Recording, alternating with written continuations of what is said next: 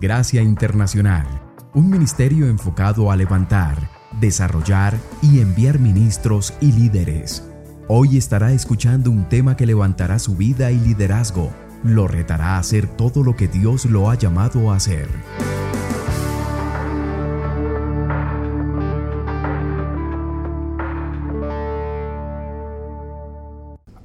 Ah, la temática de hoy es cómo vamos a poder desarrollar ah, equipos de trabajo dentro de nuestras congregaciones y ministerios. Creo que ah, sería de más que nosotros pudiéramos realmente entender la importancia del trabajo en equipo. creo que a nivel lógico, a nivel ah, claro. La Biblia claramente nos dice dos son siempre mejores que uno. Y entonces uh, dos son mejores que uno. Y lo que necesitamos es entender de que Dios quiere que verdaderamente todo el ambiente de nuestras congregaciones y nuestros ministerios realmente sea el proceso del desarrollo de equipos. Ah, yo digo esto en el concepto del ministerio y ustedes ya me lo han oído decir de que tenemos que aprovechar cualquier excusa. Eventos, actividades son excusas para hacer ciertas cosas que Dios nos ha encomendado hacer. Si vamos a tener un desayuno, vamos a tener esto, vamos a tener aquello, vamos a tener un seminario, vamos a tener un congreso, vamos a tener un servicio, una salida necesitamos entender de que el evento es una excusa con un propósito que trasciende el mismo evento. Ah, no sé si me han escuchado decir esto, pero ah, el lema que, que, siempre he querido ah, desarrollar en nuestras propias congregaciones es, nosotros no usamos gente para desarrollar eventos, sino usamos eventos para desarrollar gente. Y, digamos, por ejemplo, acabamos de cerrar ah, una escuela de liberación ah, y podríamos decir de que el propósito de la escuela de liberación es hacer a la gente libre y capacitarlos, pero hay algo que trasciende a nivel de la iglesia, que trasciende el propósito del, mismo evento. Y esa es la formación y el desarrollo de la misma gente que es de la iglesia. Ah, la, vamos a decir, la activación de su servicio, la activación de su liderazgo, la activación de los ministerios. Ah, eso es importante, porque si nosotros vamos simplemente de evento en eventos, nosotros somos como el vehículo que, que entra a primera y tan pronto le quita la gasolina, se tronca y se, se para, porque como está en primera. Y entonces empezamos de nuevo y otra vez le quitamos la gasolina y otra vez se, se llega a, un paro. Y entonces muchas iglesias van, aceleran y paran, aceleran y paran, porque lo que están haciendo, están haciendo simplemente una congregación de eventos. Cuando nosotros podríamos, vamos a decir, una parte, uno de los caminos de, de, de nuestra iglesia podrían ser eventos. Pero nosotros tenemos un plan y un propósito que trasciende los eventos a largo plazo. Y esa es la formación de nuestra gente. Es el poder activar, desarrollar los dones, el poder eh, madurar y el poder levantar a gente dentro de un liderazgo. Y entonces uno tiene que aprovechar, vamos a decir, las ocasiones que tenemos como excusa para desarrollar. Y una de las cosas que tenemos que desarrollar son equipos. Ah, cuando nosotros simplemente le encargamos a alguien en una forma singular una responsabilidad, estamos desaprovechando la oportunidad. Porque una persona que simplemente viene y le dice, Juan Pérez, tú te vas a encargar de esto. Entonces nuestro pensamiento es simplemente resultados inmediatos. Pero si con Juan Pérez creamos un equipo, que estamos buscando resultados, pero a la misma vez estamos desarrollando fidelidad, estamos desarrollando compromiso, estamos desarrollando vidas, activando vidas hacia un objetivo que va a durar. o va a trascender el mismo evento. Porque al final y al cabo, ¿qué queda después de un evento? ¿Qué queda? A veces lo único que queda son deudas. Y entonces, si, si, mi visión es simplemente el objetivo cuando terminó el evento, y ahora voy a comenzar el nuevo evento, vamos de evento en evento, no estamos nosotros con una línea que trasciende, que en realidad yo les he dicho, ¿cuál es nuestro negocio? ¿Cuál es nuestro negocio? Nuestro negocio es gente. Y, parecería una contradicción, ¿verdad? Que he oído pastores decir, si solo no tuviéramos gente, todo saldría bien.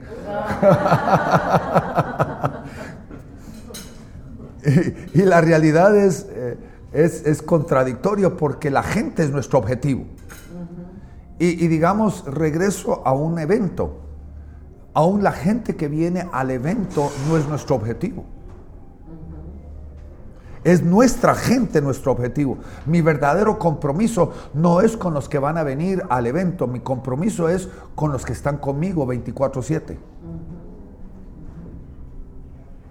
Eso es verdaderamente mi, mi, gente y es mi objetivo.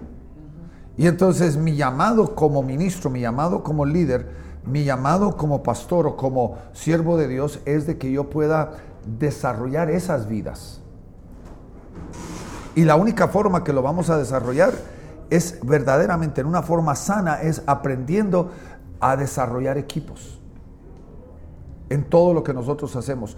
Y, en realidad yo le voy a decir, eso tiene que ser casi como un ADN, como un switch interno que tiene que encenderse en nosotros, que tenemos que pensar ya no en una forma simplística, en una forma singular, porque la forma simplística y singular de, ver el ministerio es yo simplemente quiero un, quiero, quiero un resultado inmediato.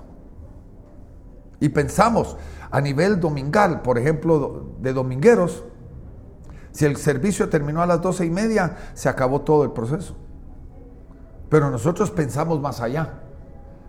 Un verdadero líder está pensando a largo plazo, porque el desarrollo de una persona, ¿cuánto tiempo toma? Bueno, creo de que hay principios bíblicos, por ejemplo, y esto usted lo puede analizar bíblicamente, por ejemplo, la Biblia habla de los tres años del árbol.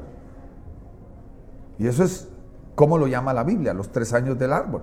Que los primeros tres años del árbol, desde el momento que lo sembramos al momento que nosotros tenemos que permitir el proceso de madurez, son tres años. El cuarto año, porque la Biblia lo llama, esos tres años lo llama incircunciso. Son los tres años incircuncisos. El cuarto año es, es el de la primicia, que le pertenece a Dios. El dueño, el sembrador, puede empezar a buscar fruto del árbol hasta su quinto año. Porque los primeros cuatro años no lo puede tocar. Los tres años son incircuncisos, el cuarto año es de primicia, ya el quinto año ya puede. Y entonces si estamos viendo nosotros que cada vida es como un árbol, que va a ser sembrado, va a ser ah, atendido, va a ser podado, va a ser fertilizado, va a ser trabajado. Los primeros tres años son tres años de qué? De formación. Estoy hablando en el sentido comparativo, no en el sentido ah, que cada, tenemos que tener un plan de tres años. Pero son tres años de formación. Hasta que podamos empezar, a los tres años ya podemos empezar a buscar fruto porque es la formación.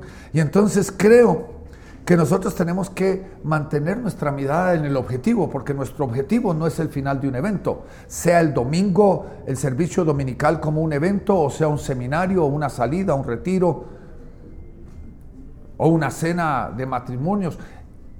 Si solo mantenemos nuestra mirada en esos eventos, no estamos teniendo un plan a largo plazo para el desarrollo de la gente.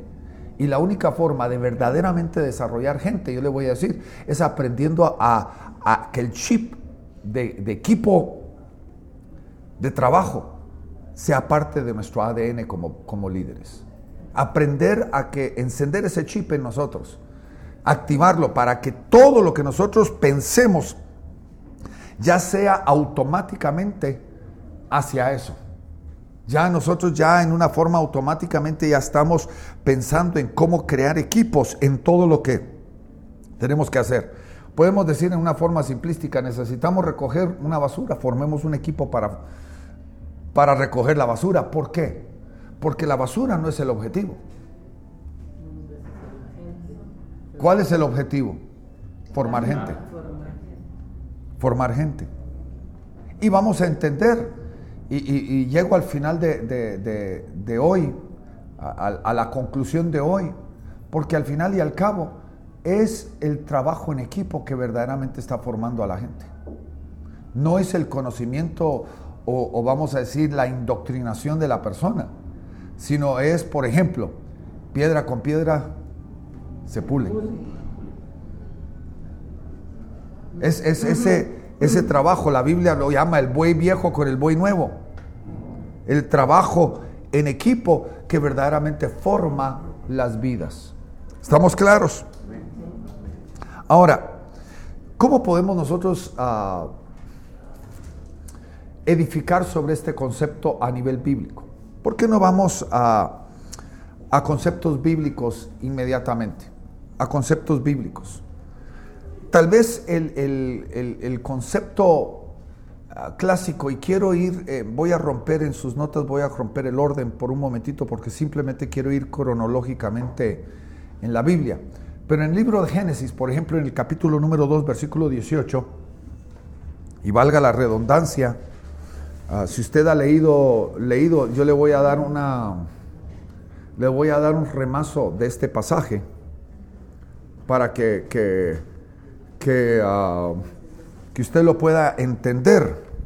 Pero aquí en el capítulo 2 de, de, ah, de Génesis, ah, no sé, eh, ya creo que la mayoría de nosotros sabemos que Dios dice, no es bueno que el hombre esté que solo. Le haré que una doña.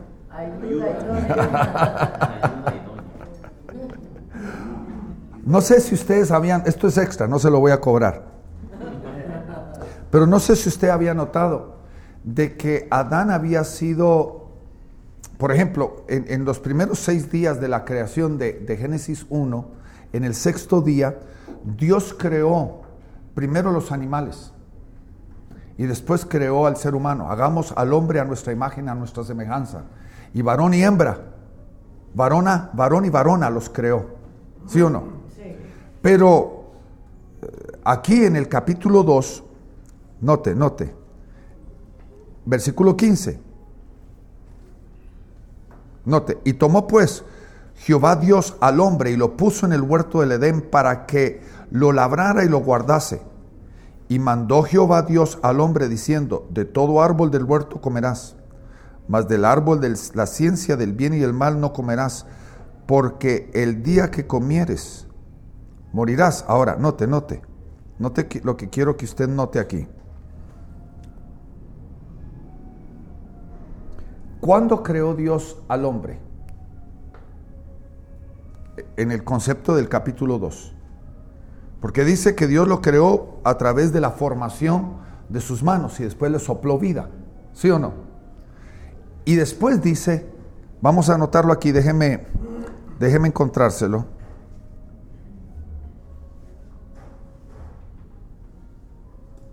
En el 7 fue.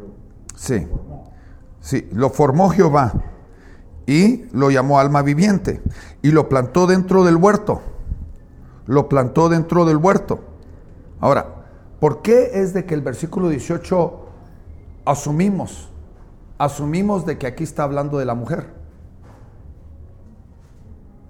Porque note el versículo 19. Y formó pues Jehová Dios de toda la tierra, toda bestia del campo y toda ave de los cielos, y trájolas a Adán para que viese cómo les había de llamar. Y todo lo que Adán llamó a los animales vivientes era en su nombre. Y puso Adán nombres de toda bestia y ave de los cielos y todo animal del campo, mas para Adán no se halló ayuda que estuviera idónea para él. Asumimos que el versículo 18 dice que inmediatamente Dios hizo a la mujer. No. Dios dijo, no es bueno que el hombre esté solo, porque hasta ese momento en el huerto no había ningún otro animal. Adán estaba como? Solo. Y dijo, no es bueno que el hombre esté solo. ¿Qué primero le hizo? Le hizo todos los animales. Les hizo todos los animales y Adán los llamó por nombre, ¿sí o no? Sí. Y en medio, en medio de eso, Adán notó de que entre todos los animales no había alguien que podía llenar lo que él necesitaba. ¿Entendieron? Eso es extra. Se los dejo para que lo piensen y lo analicen. Y después viene Dios y lo, lo pone a dormir y hace la mujer de su costilla. Y por eso dijo carne de mi carne y hueso de mi hueso. Ahora, ¿qué significa el versículo 18? ¿Qué significa la palabra ayuda idónea? Ayuda adecuada. Ayuda adecuada. Todas esas son interpretaciones de nuestro castellano. Pero en el contexto original de lo que Dios estaba queriendo decirle a Adán es, realmente eh, eh, el hebreo nos muestra una imagen el hebreo es muy diferente al, griego o al latín o al español o al francés o al inglés, que son alfanuméricos, que significa de que, que A y B y A es Abba. Nosotros nos guiamos por sonidos y el sonido crea, ah, vamos a decir, un entendimiento mental de que esas tres letras nos da un entendimiento crea en nosotros una, una, memoria de qué significa esas tres letras. No sé si me entienden. en, el, en el hebreo es un poco diferente. El hebreo nos pinta una imagen. Porque no es basado en el alfanumérico, es basado en crear imágenes. Y entonces la palabra yudidonia, en ese sentido, nos está creando una imagen. Y lo que nos está creando es la imagen de una casa, de un edificio. Y lo que está diciendo es, dentro de este edificio. Y, esto es muy importante que lo guardemos en nuestro corazón porque es una de las formas que nosotros podemos pelear en contra, por ejemplo, del feminismo, en contra de, la ideología de género. Porque lo que Dios nos está mostrando es de que dentro de esta casa hay diferentes roles, hay diferentes funciones. Uno hace esto, el otro hace esto. No podemos nosotros intercambiar funciones. Y entonces lo que está dándonos a entender es de que en este caso el hombre es el techo y la esposa, la mujer, son las paredes que forman el edificio, la casa. Y la pregunta es, ¿qué es un techo sin paredes y qué es una pared sin techo? Nada. ¿Puede formarse una casa de eso? Eso es la, esa es la visualización que se nos está dando en el hebreo. Porque hay una función. Porque no tiene que ver. El, el error del feminismo está en el hecho de que en el pelear una igualdad de valor estamos peleando por una igualdad de función. Todos tienen ese techo. Y debemos de entender de que delante de Dios todos tenemos el mismo valor, pero tenemos diferentes funciones. Y entonces nos presenta esa imagen. Porque ¿qué es un techo sin pared y qué es una pared sin techo? Porque la, respuesta es un techo sin pared es piso. Porque no tiene nada que lo levante. Deja de ser techo y se vuelve qué? Piso. ¿Y qué es una pared sin techo? simplemente un cerco alrededor de una, podemos decir, de un terreno. Una pared circular porque deja verdaderamente su intención y su función. Ahora, ¿qué significa esto? Que lo que cuando nos dice ayuda idónea nos dice esto, somos complemento uno del otro. Somos complemento el uno del otro. Y, y, cuando nosotros queremos entender el primer equipo que Dios formó, es el matrimonio. Porque sabemos de que el matrimonio es la primera institución, pero también es el primer equipo. Es decir, cuando decir ayuda idónea sería eso, somos complementos de uno del otro. Sí. Esa es la, la definición. Porque tenemos diferentes funciones. Tenemos el mismo valor, pero tenemos diferentes funciones. Si lo miramos nosotros a nivel, por ejemplo, psicológico, en, en la aplicación familiar, hay madres que han creado a sus hijos fantásticamente y madres que uno tiene que quitarse el sombrero si uno la tuviera y honrarlas porque han tenido que criar a sus hijos eh, sin, sin la presencia de un hombre. Pero no importa qué tan excelente sea una madre que ha creado a sus hijos sola, ella no puede darle lo que el hombre fue diseñado para darle a los hijos. No puede. Y los resultados de nuestra cultura hoy están manifestándose en esto, que hemos distorsionado este concepto. Porque, por ejemplo, el homosexualismo y el lesbianismo está fundamentado en el hecho de que cada persona ha llegado a, a, un lugar, pero ha querido funcionar sin tener ciertos ingredientes que son indispensables para la función de su propia vida. Por ejemplo, la identidad sexual la da el varón. La identidad sexual la da el varón. ¿Qué significa eso? Que el varón hace al hijo, perdonen, yo sé que, en nuestra cultura ah, latina machista hay un mal entendimiento, pero el, el, padre hace al hijo más hombre.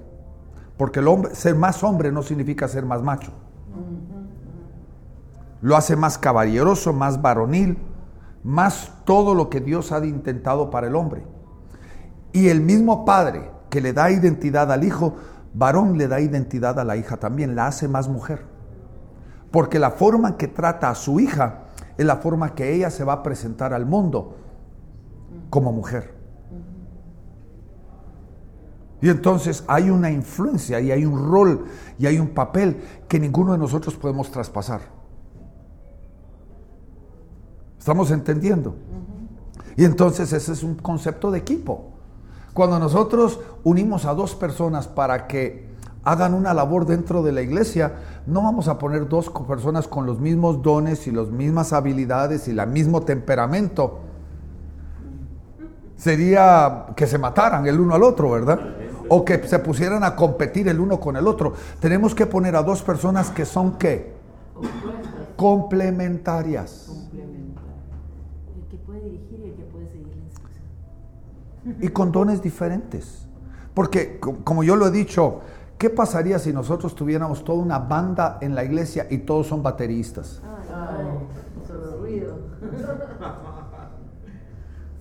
Porque la batería tiene una, una, una, tremenda debilidad. La batería no, no lleva el tono, no lleva el tono, no puede armonizar su única función de la batería es llevar qué? El ritmo.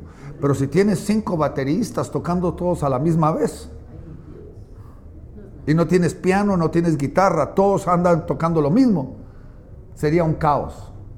Porque todos estarían en competencia uno con el otro, porque ¿quién puede tocar mejor y quién puede tocar mejor ritmo? Sería un verdadero caos. Y eso es lo que pasa muchas veces en las iglesias. Porque se, creamos nosotros, unimos personas que, lamentablemente no son complementos el uno del otro. Eso nos lleva a nosotros a Éxodo capítulo número 4. Y, simplemente le doy los, los pasajes, si usted ya sabe las historias. Dios viene, se le manifiesta a Moisés a través de la zarza ardiente.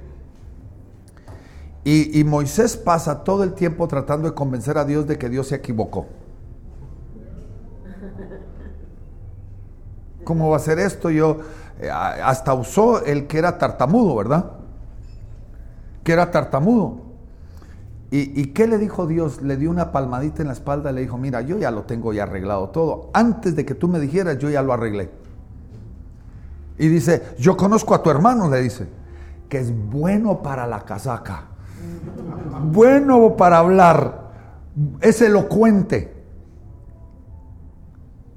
¿Y qué le dijo? Tú le hablarás a él y él le va a hablar al faraón. Y después dice, y tú serás para él, él será para ti en lugar de boca y tú serás para él en lugar de Dios. Es un, vamos a decir, es un seguimiento de la ayuda idónea. ¿Quién era la ayuda idónea de Moisés? La ayuda idónea de Moisés era Aarón. Pero también la ayuda idónea de Aarón era quién? Moisés. Moisés, pues.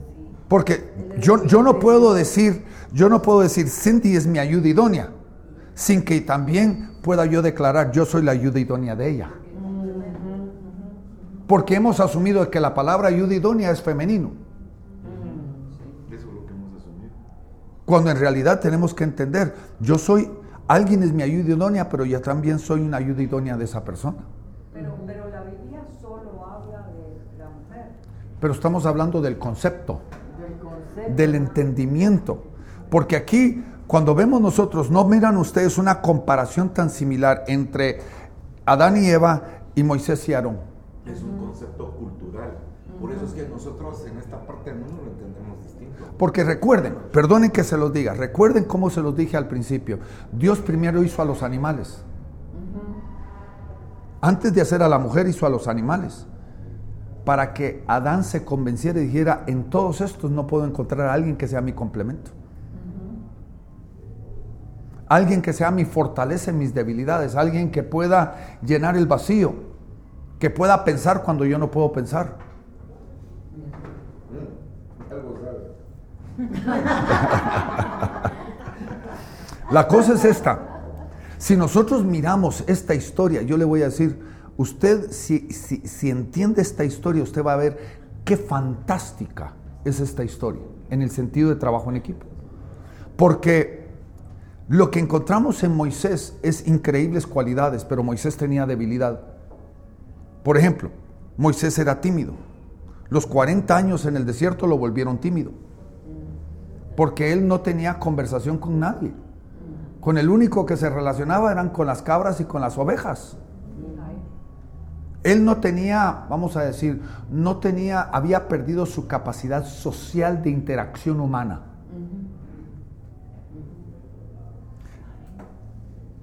Pero Aarón era diestro para eso. Ahora, ¿qué pasa? Moisés tenía una debilidad y Aarón tenía la fortaleza que cubría esa debilidad.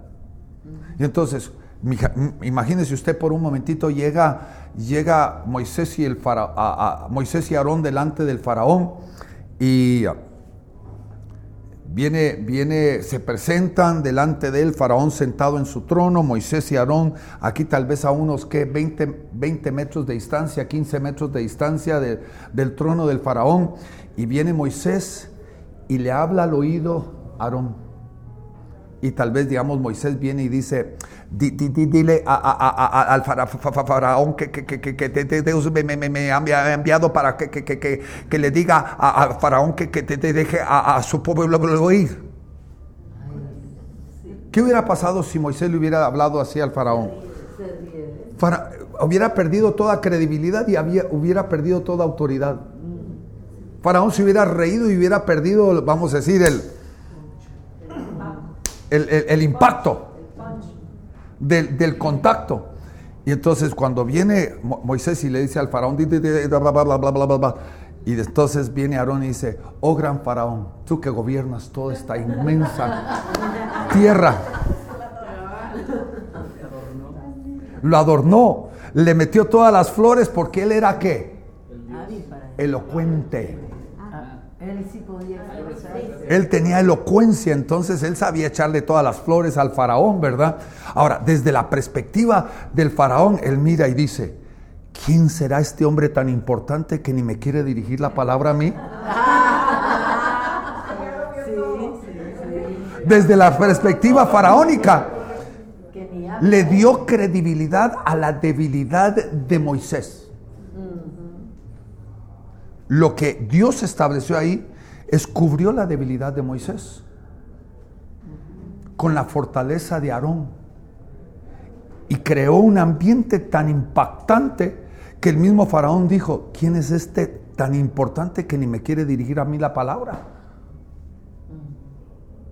¿Están entendiendo? Ahora, el otro la- lado de la moneda. ¿Cuál era la debilidad de Aarón? El celo, los celos. La debilidad de Aarón era de que él era un invertebrado, no tenía columna vertebral. Era un hombre que no tenía criterio propio. era mangoneado por cualquiera. No tenía criterio propio. Llegan al desierto, Moisés está 40 días en el monte y el pueblo viene y dice, haznos un ídolo de oro. ¿Y qué hace Aarón? Sí, pues, Ay, Y también María, lo, lo- la hermana. Lo mangoneaba también. No, lo contaminó con celos y envidias. Pero, pero, pero a lo que estoy hablando es el contexto de su liderazgo. Muy, Aarón era un hombre que no tenía criterio propio. ¿Y qué necesitaba? la fuerza. necesitaba alguien que fuera Dios para él. Alguien que fuera su líder, que le dijera, mira, no penses hacer. Yo voy a pensar por vos. ¿Conoces tú a alguien así?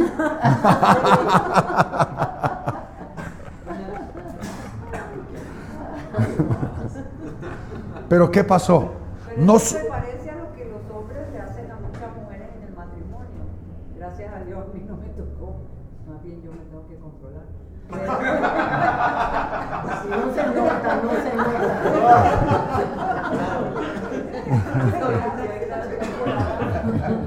Pero eso es lo que hacen un montón de hombres con un montón de mujeres y ellas solo no piensan todo el día. Sí, pero, pero es que tal vez no entienden. Ahí es, ahí es donde el machismo nos gobierna. La cosa es esta, que nosotros tenemos que entender cuáles son nuestras limitaciones en nuestra vida personal. ¿Cuál es nuestra fuerza y cuál es nuestra debilidad? Y yo tengo que cubrir mi debilidad. Yo, yo, yo no puedo ser un terco y, e insistir de que mi debilidad tome lo mejor de mi vida. Si yo formo parte de un equipo, yo tengo que cubrir mi debilidad. No estoy hablando de una debilidad carnal, sino estoy hablando de una debilidad de, de- de, vamos a decir, de acción en mi liderazgo. Yo tengo que cubrir esa debilidad con la fortaleza de otro. Y no es solo eso, ahí se ve la calidad del liderazgo de que uno anda buscando gente mejor que uno. No, no, no, No ver peores. a quién le mando, ¿verdad? Sí, y eso, eso, eso está en sus notas, si ustedes lo van a leer más tarde, eso está en sus notas que siempre tenemos que buscar a gente que es mejor que nosotros en ciertas áreas. Y que entiendan pues que hay un líder y que, bueno, Ajá. que ya. Bueno, ¿entendieron el concepto? Sí, sí. Fue claro, ¿verdad? Ahora nos vamos a caminar dos semanas más tarde. Porque Éxodo 4, dos semanas más tarde, ya ellos están en el desierto. No, no dos semanas, Dios, tal vez unos seis, ocho meses más tarde. Ellos ya salieron de Egipto, ya cruzaron el Mar Rojo, están en el desierto. Una semana después de haber cruzado el Mar Rojo, Jetro trae a la esposa de Moisés con sus hijos en el capítulo 18 de Éxodo. ¿Y qué encuentra Jetro? Encuentra un caos encuentra un caos. Que la única forma que él pudo describir el caos que estaba en Israel era, desfallecerás tú y todo el pueblo que está contigo. Porque lo que estás haciendo está equivocado, le dijo Jetro a, a Moisés. Y entonces, ¿cuál era la problemática? Que otra vez Moisés y Aarón habían perdido el, el objetivo que Dios le había establecido en Éxodo 4. Es que hay veces uno está tan metido en la cosa que ya no avanza. Y hay que delegar. Así es. Entonces viene, viene, le dijo, Jetro fue el que le dio la estrategia. Ahora, esta, esta, esta ilustración es la base para la celularización de una iglesia. Este es el versículo, vamos a decir, el pasaje que nos da la, la- la- vamos a decir, la, la manera y la forma de poder crear una celulización, celulización dentro de una iglesia. Pero quiero verlo desde la perspectiva del liderazgo y quiero verlo que lo veamos desde la perspectiva de un trabajo en equipo. Porque viene Jetro y le dice ahí en el capítulo 18 de Éxodo, dice, toma tú varones de virtud, temerosos a Dios, varones de, de justicia, de verdad, y ponlos, dijo, sobre, je- sobre jefes de millares, de centenas, de cincuenta y de diez, y, y- y literalmente le dice, que ellos traten todos los asuntos menores, y si hay algo que ellos no pueden tratar, que te lo traigan a ti. Entonces, literalmente, analícenlo. En una, eh, ¿Cuál era la población de Israel cuando salió de Egipto? Algunas estadísticas dicen entre un millón y cuatro millones de personas. Ahora, ¿cuál era el liderazgo cuando Jetro llega al desierto? ¿Cuál era el liderazgo? ¿De cuánta gente se comp- componía el liderazgo? ¿Cuántos? Dos, pero dos en total diferentes, porque no eran un equipo. Por eso le digo, Moisés perdió la, orientación porque Aarón y Moisés dejaron de ser equipo. Porque Aarón era el encargado del área religiosa y Moisés era el encargado del área política. Político administrativo. Y entonces, literalmente perdieron ese sentido de equipo cuando salieron al desierto. Y ah, habían dos, ahora, pongámosle en términos mínimos, había un millón de, de ju- judíos cuando salieron de Egipto, un millón. Dos personas para dirigir a un millón. Pero cuando Jetro terminó y le dijo, pon por jefes de millares de, de- de- jefes de millares de 100, de 50 y de 10. ¿Cuántos líderes se formaron de la noche a la mañana?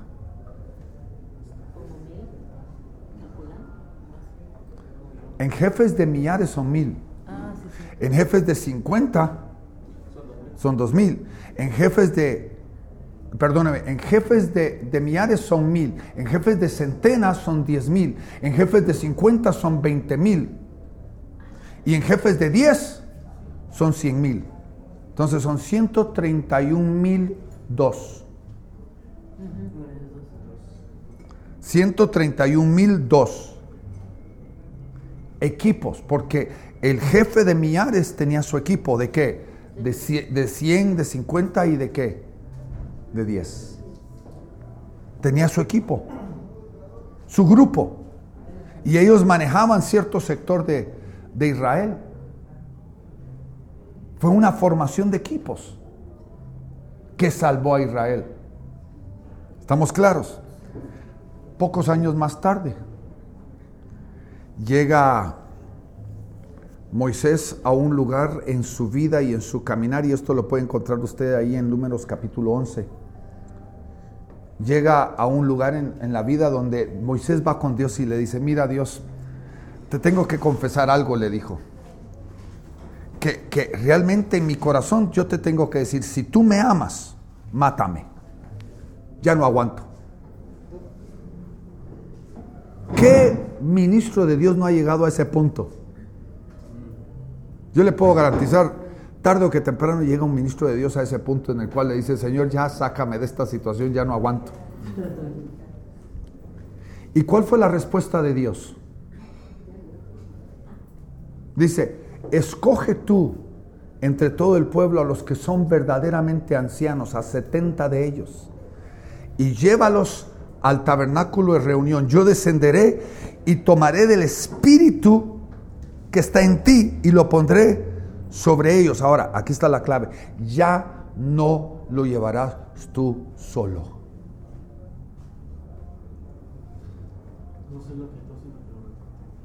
Repartió, pero no a dos, sino a cuántos? A 70. Y también lo, lo que he notado en los negocios también, no solo en, el ministerio, es que hay que poner gente joven, no solo viejos, porque ellos son los que tienen el- ¿qué quiero hacer esto, qué quiero hacer lo otro, y que traen las cosas nuevas y las ideas. Pero por eso es que la, Bib- la Biblia habla del buey viejo y el buey nuevo. Porque el buey viejo tiene ética de trabajo. Tiene, tiene conocimiento y experiencia. El buey nuevo tiene la fortaleza, Ímpetu, pero. el ímpetu. Pero también lo nuevo que hay por ahí. Sí, pero por eso se complementan el uno al otro. Creo que es una mezcla entre sabiduría e inteligencia. Sabio es el que sabe lo que tiene que hacer, inteligente es el que lo hace. Sí. Mira, y es impresionante aquí, yo no sé si ya llegaste, pero es que estoy impresionada porque era una de las cosas que en la universidad yo me quebraba la cabeza y me, molesta- me molestaba mucho que la gente llega a su periodo de jubilación en la iglesia y ya están desechados totalmente. Y lo que pusiste aquí está increíble. Esto es una solución para eso. Sí. ¿Verdad? Yo, yo lo pensaba así, yo decía, bueno, que se queden ministrando, ¿verdad? pero que le sigan pagando, que le sigan ayudando, que sean parte del staff. Pero miren lo que escribe eh, Darío, el apóstol aquí. Uno de, de los grandes errores es pensionar o jubilar a las personas que tienen una experiencia de años en el trabajo. Deberíamos de buscar formas para facilitarles a ellos lanzarse a una nueva etapa de su vida. Y al final pone eh, 61 años o más mentoreo. Es fabuloso eso. Entonces se quedan trabajando menos, ¿verdad? Que lleguen a la hora que pueden. Y se hace un sketch, un, un- un programa más liviano y todo, pero no se deja de. Ah, yo aprendí ese principio ah, co- con, mi pastor. Mi pastor ha utilizado a, a pastores jubilados para ser parte de su equipo pastoral. Pastores jubilados que ya tienen ahorros, ya tienen casa, ya tienen estabilidad. Y, lo que hace es les da un ingreso módico, porque ellos ya tienen su pensión, pudiéramos decir, un ingreso módico que tal vez es un octavo, un sexto de lo que normalmente le pagaría un pastor y que haga verdaderamente la labor pastoral de visitar a los enfermos, de visitar los hospitales, de, darle consejo, visitar a la gente en su casa. Lo que un pastor pensionado ya no quiere cosas administrativas, simplemente relación pero es parte del equipo, que en un sentido la palabra cubre la debilidad que un pastor de una iglesia grande podría tener, que es realmente el cuidado pastoral. Las iglesias grandes no tienen mucho cuidado pastoral. Ahí es su flaqueza. Ahora, regresemos a la temática aquí, porque queremos no darle demasiada rienda suelta a todo, ¿verdad?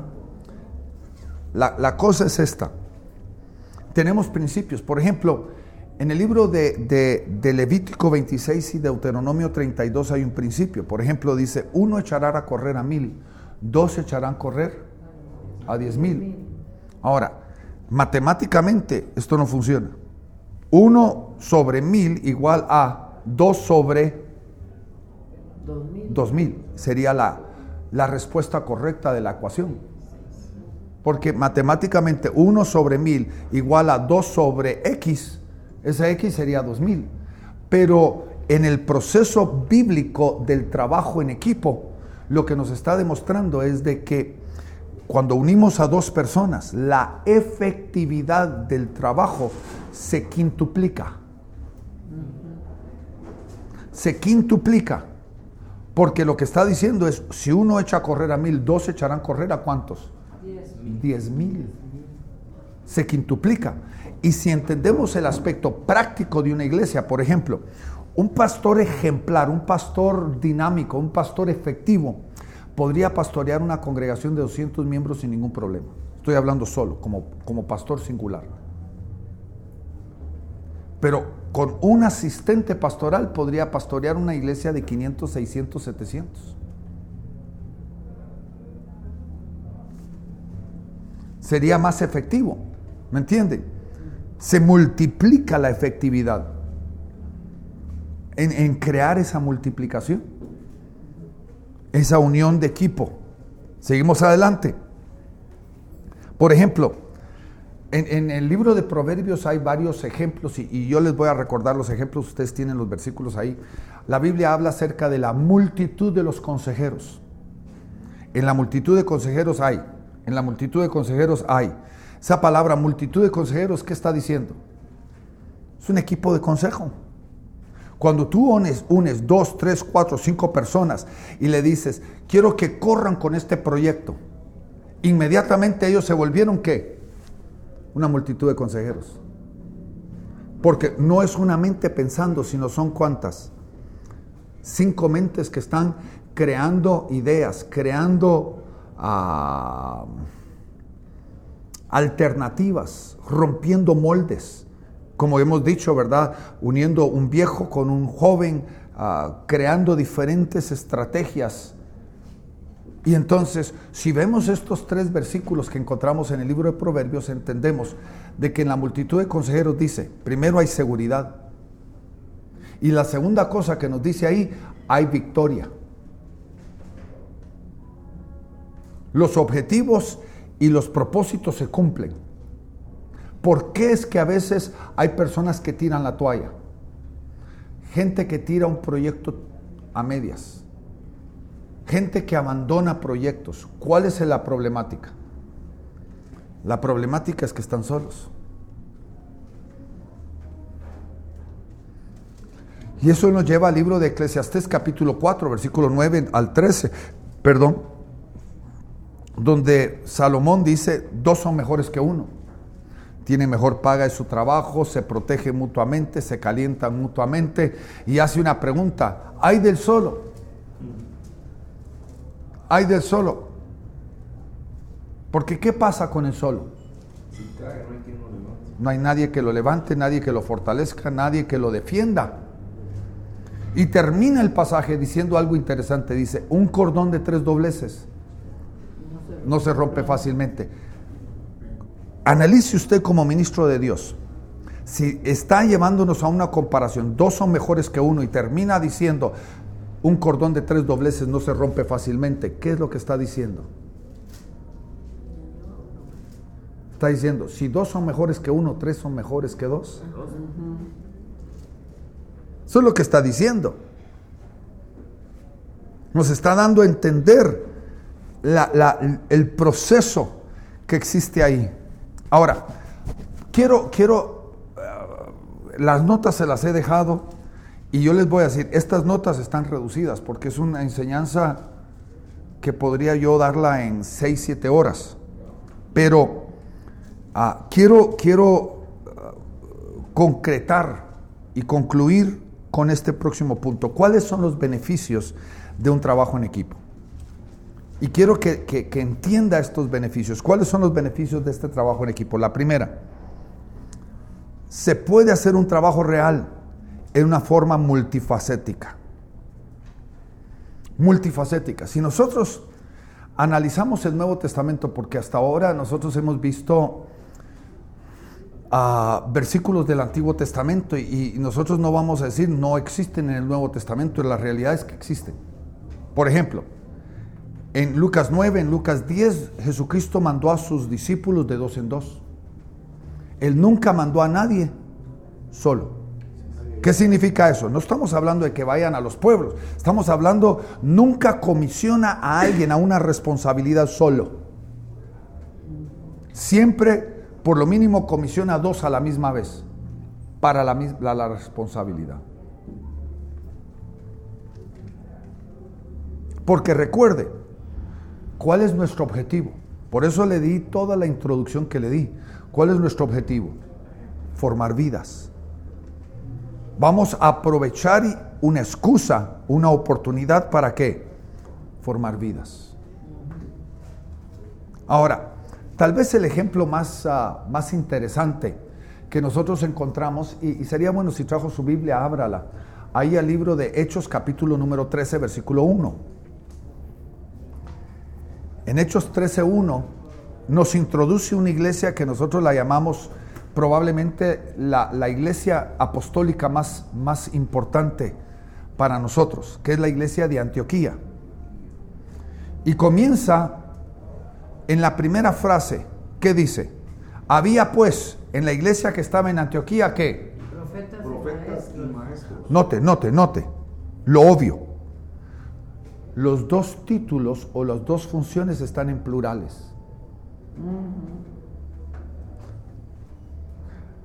Habían dos ministerios que se estaban manifestando en Antioquía. El ministerio profético y el ministerio magisterial. Pero ellos no están en singular, están en qué? Plural. Plural.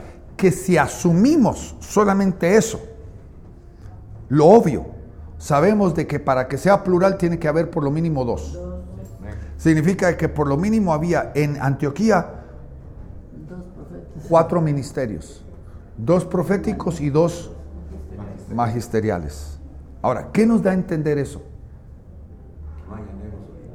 No hay llaneros solitarios porque hasta aún el llanero solitario tenía su, su indio.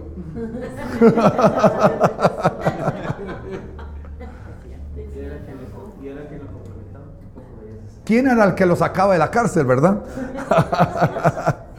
Si te recordás de esas películas es porque ya estás viejo vos.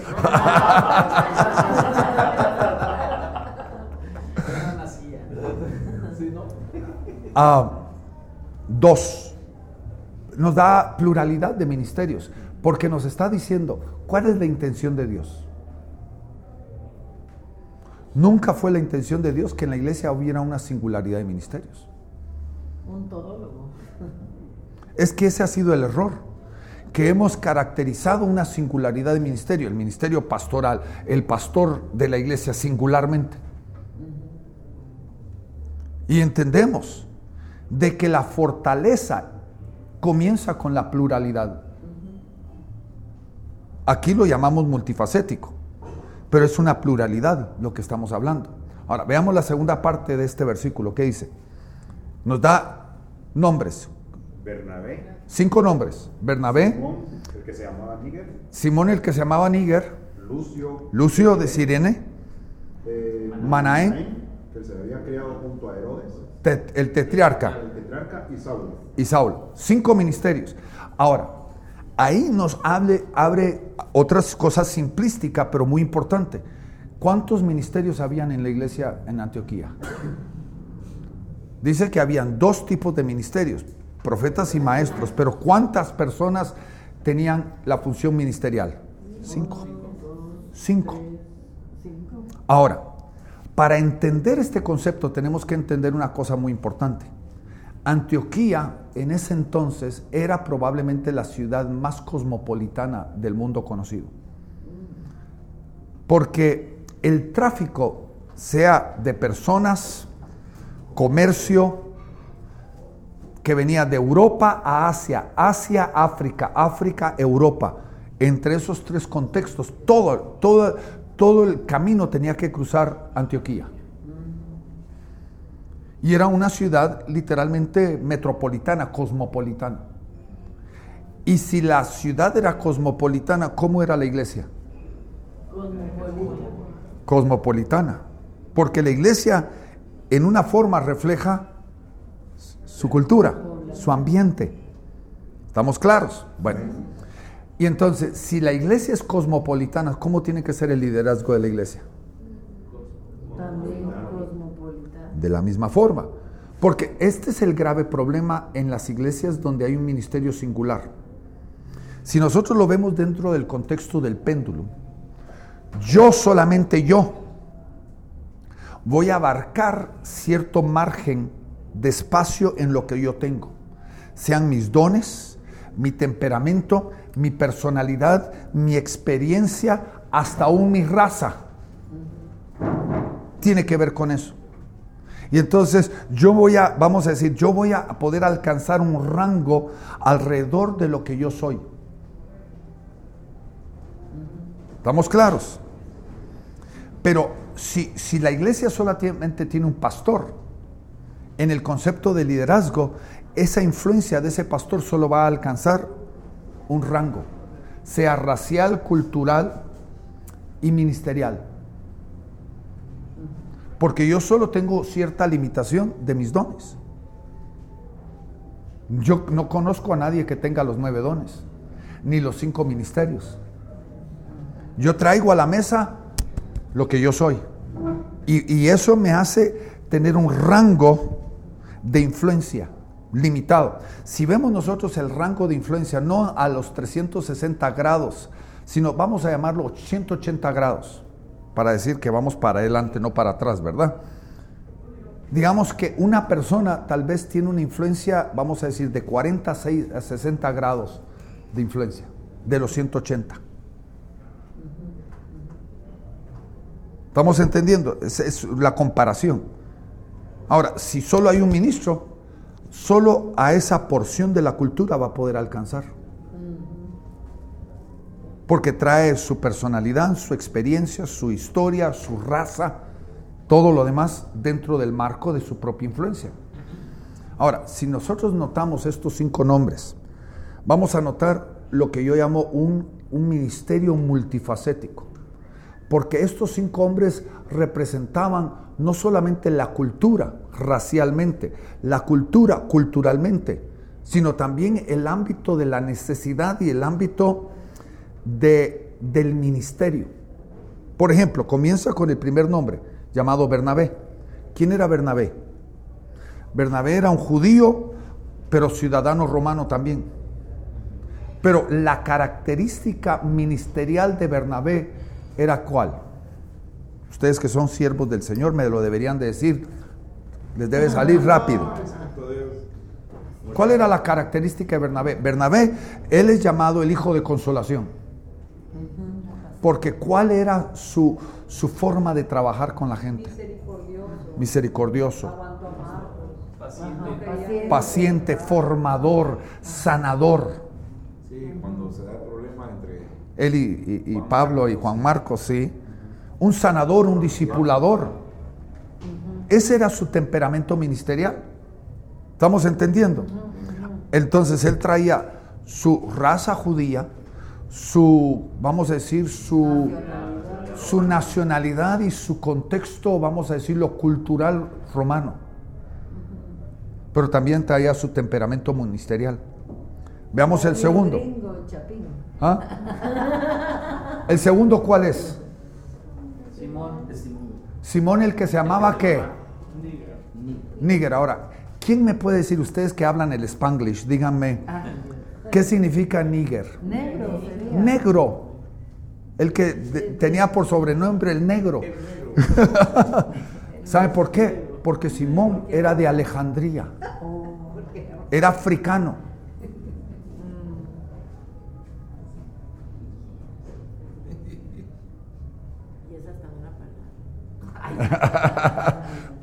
Pero entienden, él, él, él traía que su cultura, su raza a la mesa. En un ambiente cosmopolitano, multicultural, que era Antioquía, necesitaban a un pastor, a un ministro que fuera qué? Negro, negro. Africano, negro. Yo no le puedo decir qué tipo de ministerio tiene, porque solamente por el nombre yo no lo sé. Claro. porque aparece solo una vez en la Biblia. ¿Me entienden? El tercero, Lucio. Lucio de Sirene. Lucio de Sirene. ¿Quién era Lucio de Sirene? Era griego. Él era griego. Y el griego, usted sabe, trae una cultura totalmente opuesta a la judía. El judío buscaba señales. El griego buscaba qué? Conocimiento. Y, y en ese momento Roma dominaba política y administrativamente, pero Grecia. su filosofía era la griega. La griega. Y entonces, en una cultura cosmopolitana necesitaban a quién? A un griego.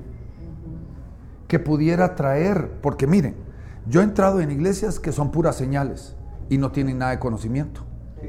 Y he entrado a iglesias que tienen todo conocimiento Y nada. y nada de señales. ¿Y qué, qué- qué aportaba Lucío? No podemos decir simplemente, ah, era griego, no, aportaba su cultura, su forma de trabajar, su forma de pensar, su forma de desarrollarse, su estudio, su forma de, de, de trabajarlo, era lo que estaba aportando a la misma iglesia. Era una iglesia no solamente fundamentada en las señales, sino era una iglesia fundamentada en el entendimiento también.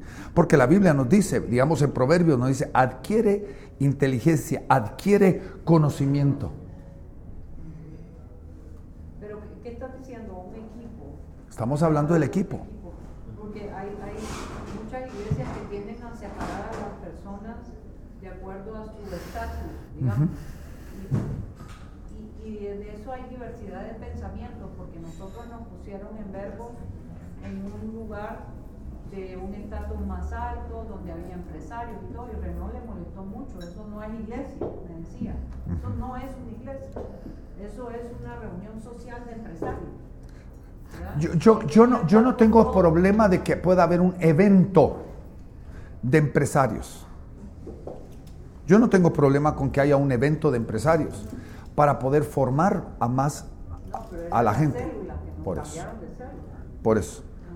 Pero, pero regresemos a, a esta temática. Veamos la cuarta persona.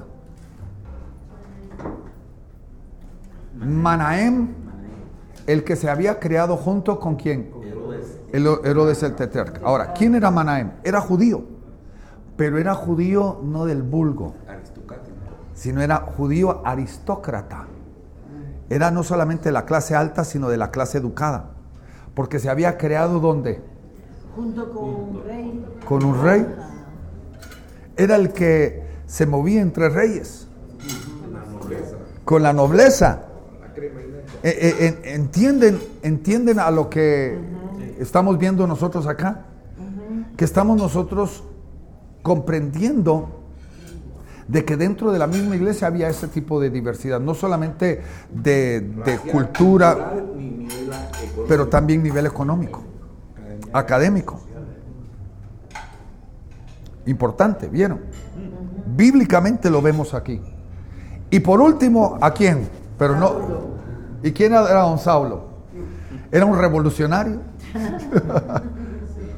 Pero era judío romano, ciudadano del mundo.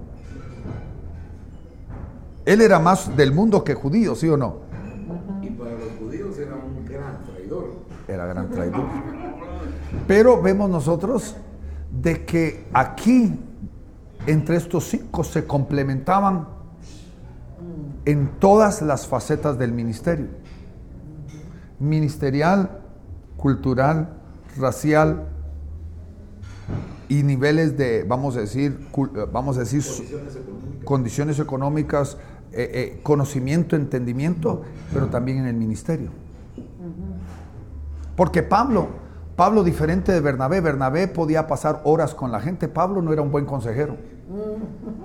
Pablo le decía a la gente las verdades y le decía, ahora corre, si no cambias es cosa tuya. ya te di la respuesta, ahora es tu responsabilidad caminar este camino. ¿Algún comentario sobre lo que hemos visto hasta ahora? ¿Cuántos de ustedes miran de que eh, estos son principios que nos muestran prácticamente? En la iglesia necesitamos crear equipos. Y, quiero, quiero resumirlo en este sentido. Oiga bien, toda la iglesia debe de ser un conglomerado de equipos. Ahora, una pregunta. ¿A qué se puede deber que hay pastores, no es nuestro caso, pero hay pastores, ya estuve en una iglesia así, que tienen miedo de delegar y lo hacen todo? Ellos. Bueno, es que eh, el, en primer lugar el miedo puede venir porque les ha pasado en el pasado la traición. Ajá. Y la realidad es que eh, yo he aprendido, uno no puede prevenir la traición. No. No hay forma. No hay forma. Creo que la mejor forma de prevenir una traición es crear un proceso de liderazgo sano. Es la mejor forma de crear, vamos a decir, un ambiente saludable que puede prevenir una traición. Pero muchos así lo hacen. La, el orgullo, la inseguridad pueden ser los peores enemigos de trabajo en equipo. Sí. Porque usualmente, digamos, una persona orgullosa, como una persona insegura, usualmente le dice a la gente, yo soy Tarzán, tú eres chita. No llegas ni, ni, a, ni a hombre. Sí. Muchas veces eh, sucede que hay ministros, pensemos en pastores, que llegan a un nivel académico y luego su congregación se empieza a llenar de gente universitaria. Él se quedó estancado y no hace el esfuerzo por seguirse preparando, por seguirse equipando. Eso a la larga le da temor de que le arrebaten el ministerio, pero mucho es porque él se descuida en su, en su preparación. Creo que sí, en, en algún aspecto sí, en otro aspecto no, porque siempre, siempre, siempre vamos a encontrar gente que es superior a nosotros. Eso iba a decir. Por ejemplo, a nosotros nos pasó, estábamos en una iglesia, nos pusieron a servir y otro pastor le dijo al pastor, ten cuidado con esa pareja porque esos saben bastante, te, te pueden quitar a ti. Y nosotros ni estábamos pensando, ¿verdad? Porque, pero hay gente que tiene miedo de que alguien que sepa más lo va a desplazar. Yo pienso que la si uno tiene, está pero- seguro de su llamado, Yo pienso no lo van a quitar. yo pienso algo. El que deja de aprender deja de crecer. Eso Y, también. y no necesariamente crecer en títulos universitarios, pero sí En conocimiento. conocimiento teológico. ¿Por qué? Porque eh, eh, la palabra es tan vasta. No, y la inseguridad te viene un no poquito saber. llega a aprender y uno necesita estar continuamente aprendiendo. Pero- Por ejemplo, veamos hoy, hoy nosotros estamos aprendiendo un área diferente a la que nos enseñó el viejito. El viejito nos preparó, nos equipó en el área de la liberación, de la administración, pero hoy estamos atendiendo otra área La organización. donde digamos. era la organización, el mismo Sí. liderazgo, donde muchas veces hasta fallamos. Ujú. Pero, por ejemplo, yo veo que hay un don que tienen algunas personas de conocer a la gente. Más que con que su preparación académica, que es importante, es conocer y entender a las personas, que es parte de esto también, o sea, saber quién es bueno para qué y, y, y poder hacer ese match. Y a- Ahora, voy, voy, a, voy, a, voy a edificar sobre lo que Paula dijo, o Paola. Aquí hay, hay varios estudios y yo les puedo mandar el link a ustedes de estos estudios, porque digamos, Sara y Vicky, ellas, ellas han, han usado estos estudios aún para contratar personas para el café. Porque estos estudios básicamente no, estos estudios no edifican sobre el concepto del temperamento, la, de- la rueda del temperamento sanguíneo, colérico, flemático, melancólico, sino es mucho más específico. Usa 16 tipos de temperamentos. 16 tipos de temperamentos y lo que nos demuestra cuál es el complemento. Por ejemplo, ellas, ellas nos miran porque ellas ya nos analizaron con todos sus estudios, ya nos analizaron y dice, papi, tú y mami son complementarios 100%. Ah, sí. 100% ustedes son complementarios. Y, yo no sé nada de eso. Lo único sé que me, am- me enamoré de esta mujer y ah, terminó el asunto. La cosa es de que aún para poder unir, unir equipos, necesitamos, como lo que dijo Paola, necesitamos conocer a la gente y complementarlos temperamentalmente, pero también en dotes y en llamados. Y eso, y eso les voy a mandar el link para que ustedes lo analicen y estudien, porque es un proceso de estudio a nivel de internet, que no son cuatro temperamentos dentro de la rueda de temperamentos colérico, flemático, sanguíneo, colérico, flemático, melancólico, sino son 16 eh, modelos de, de temperamentos.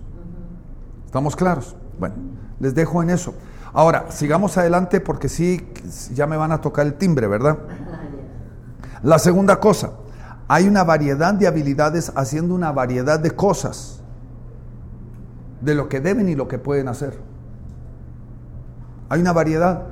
Es que hermanos, si lo hacemos singularmente, yo solo puedo traer a la mesa lo que yo soy. Ajá. Y hay una limitación. Hay una limitación. No hay efectividad en lo que estamos haciendo. Porque solo traigo a la mesa lo que soy. La tercera cosa, aquí viene, estamos entrando, da eficiencia en el trabajo general.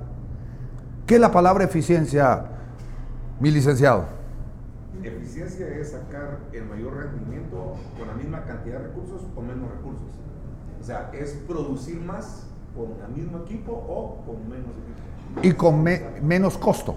Menos costo. Menos costo, mejor producto con menos costo y con menos, vamos a decir, mano de obra. Eficiencia. ¿Cómo podríamos nosotros llamar eficacia y eficiencia en el trabajo ministerial? Oiga bien, no es hacer un mejor producto con menos gente, sino cuál es nuestro negocio y cuál es Nuestro objetivo. Le agregaste eficacia. ¿ah? Le agregaste eficacia. eficacia y eficiencia. Bueno, pero usted me lo puede corregir más tarde, licenciado. No, no, yo- a lo que me refiero es de que se requiere ser productivos, pero efectivos. O sea, esa, esa eficacia es llegar al punto. Sí. Y por eso, por eso lo digo. ¿Qué significa eso?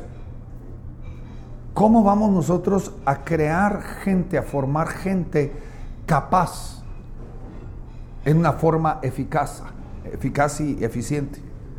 ¿Cómo lo vamos a hacer? No es sentándonos a dar cátedras, sino es activándolos. Porque miren, si nosotros vemos, ¿cuántos de ustedes han oído la escalera del éxito? En el, a nivel ministerial e eclesiástico. Ese es un, vamos a decir, un método que, que ponen en forma de escalera que lleva a la persona des- desde recién convertido a su, su- su destino. Así lo llaman la escalera del éxito. Si nosotros vemos ese proceso en la vida de una persona, tenemos que entender de que toda persona necesita una influencia de diferentes ministerios. Y muchas veces la manera y la forma de influir no solamente es a través de la administración y a través de la enseñanza, pero a través de la, eh, vamos a decir, la conectividad que existe con otras personas. La convivencia, ¿eh? La convivencia.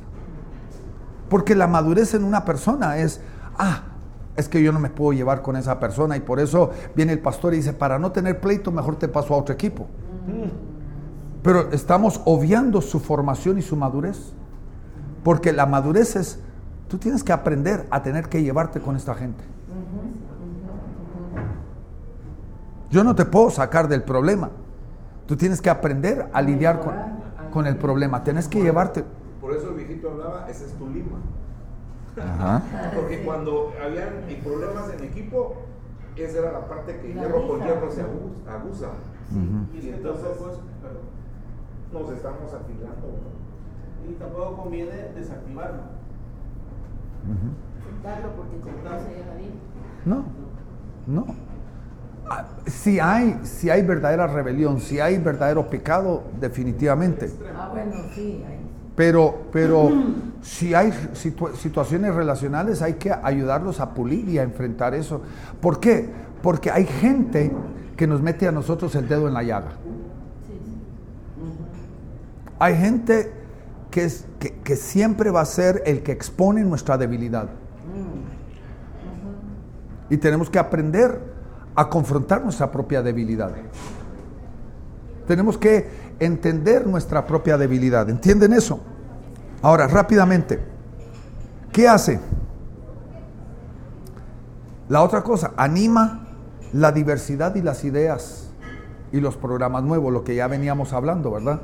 Que cuando metemos dentro de un grupo a viejos, pero también metemos a jóvenes, ¿qué estamos haciendo?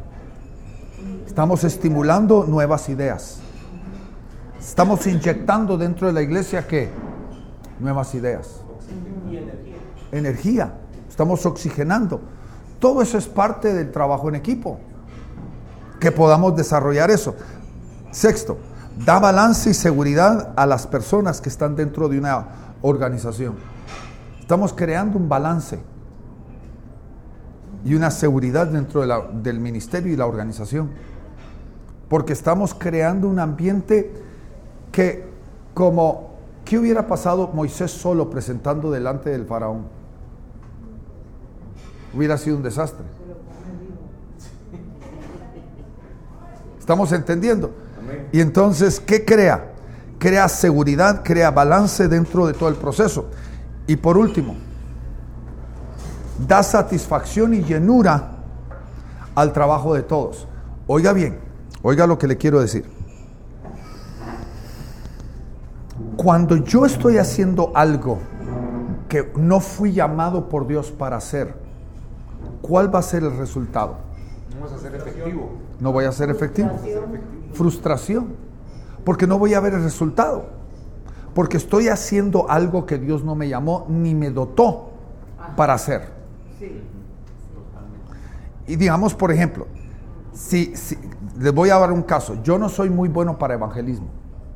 Ya, si ya lo habían notado, ¿verdad? No soy muy bueno. No soy muy bueno para evangelismo.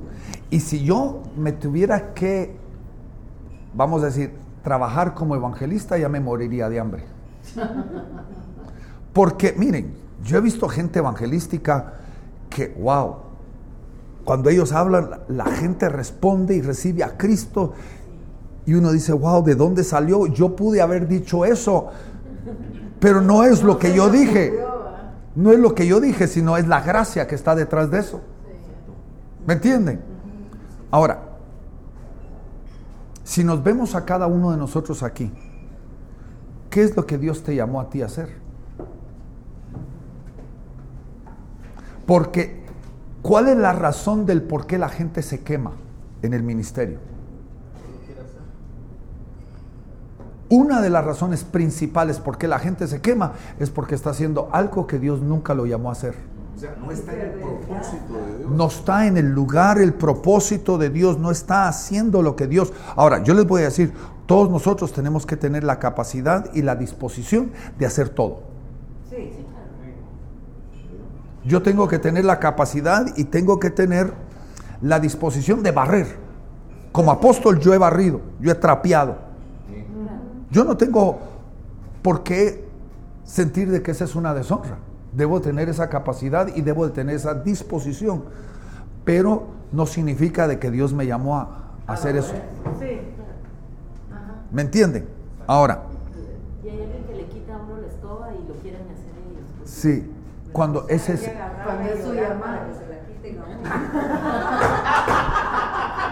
a yo tengo que ir al baño, ¿cómo hago? Para que no sigan. Ya todos fuimos. Ya vamos a terminar. La cosa es esta. Oigan bien. Cuando yo creo un equipo, ¿cómo, cómo le diría? Toda persona que está a la par de otro, no en el, en el ministerio, uno no termina y el otro comienza, sino en el ministerio hay un traslape. Como la carrera de amigos. Hay una, hay una transición, pero hay un traslape. Y cuando creamos nosotros un equipo, estamos creando nosotros un círculo que no puede romperse. Nuestro enfoque debe de ser el poder ayudar a alguien a encontrar su nicho, a encontrar su lugar. ¿Me entienden? Ese debe ser nuestro enfoque. Y que florezca ahí porque está basado en el llamado de Dios, el don de Dios, su fidelidad, su desarrollo, su capacidad. Ahí es donde puede florecer. Y si tiene ese llamado, va a tener éxito. Ahora, cuando yo empodero a otro para que pueda hacer el llamado de Dios, yo empodero a otro para que haga su llamado, yo empodero a otro para que haga lo que Dios ha llamado a esa persona, a la misma vez me estoy empoderando a mí mismo para hacer mi llamado. ¿Me está entendiendo? Porque el que mucho abarca, poco aprieta. Porque si nosotros vemos una iglesia de 50 personas, la iglesia de 50 personas, el pastor hace, lo voy a decir, el 80% del trabajo. ¿Sí o no? En una iglesia de 200, el pastor hace un 30%, un 40% del trabajo, un 50% del trabajo ministerial. En una iglesia de 2000, el pastor hace tal vez el 10% del trabajo ministerial. Porque entre más grande y más gente hay, más, no reducido, sino más enfocado, tiene que ser el trabajo de cada persona. Y por eso la iglesia de, Jerusalén ya tenía 8 mil personas. Pero había contienda entre las viudas griegas y las viudas judías porque había un sentido de preferencia. ¿Y qué dijeron los apóstoles? Encontremos a siete varones llenos del Espíritu de Dios, que tienen un llamado ministerial, que los podamos formar en el servicio para que puedan lograr el ministerio. Pero ellos dijeron, no es bueno que nosotros estemos haciendo lo que otros deben de hacer. Nosotros nos vamos a concentrar a dos cosas. No, tres cosas. La oración, el estudio de la palabra y la predicación. Ellos definieron cuáles eran sus tres papeles. Y yo creo que en cada etapa nosotros tenemos que definir cuál es nuestra responsabilidad y buscar gente idónea. Y la palabra idónea es muy importante. Gente que tiene el llamado, que tiene la función, que tiene el don, que tiene la pasión por algo. Porque nuestra labor en el ministerio, todos los que estamos aquí, nuestra labor es crear equipos de trabajo. Esa es nuestra labor. La iglesia debe de ser un conglomerado de qué? Equipos. Ah, Tenemos un aula infantil, nunca debemos de poner a una sola persona porque eso sería contraproducente. ¿Qué tenemos que estar haciendo? Crear un equipo. Y un equipo, ¿cuánto es lo mínimo para un equipo? Lo mínimo. serían dos. Pero nunca debemos de hacer, porque dos son mejores que uno, pero tres mejor que dos. Porque, oiga bien, uno está enseñando, pero estamos desarrollando tres vidas. Estamos desarrolla- desarrollando tres ministerios. ¿Estamos entendiendo eso? Sí, sí. Nuestro enfoque es desarrollar gente. No tener un evento. Ah, tenemos una clase infantil. Ese es un evento que se termina a las 12. Pero la formación de vidas es nuestro objetivo a largo plazo. Aquí nuestra labor es que formar vidas. ¿Estamos claros? Le agradecemos por haber escuchado este tema tan importante para su vida y liderazgo. Si tiene preguntas sobre el ministerio o quiere saber más sobre Gracia Internacional, puede dirigirse a nuestra página de internet www.graciainternacional.tv o escribir al info arroba graciainternacional.tv. Dios los bendiga.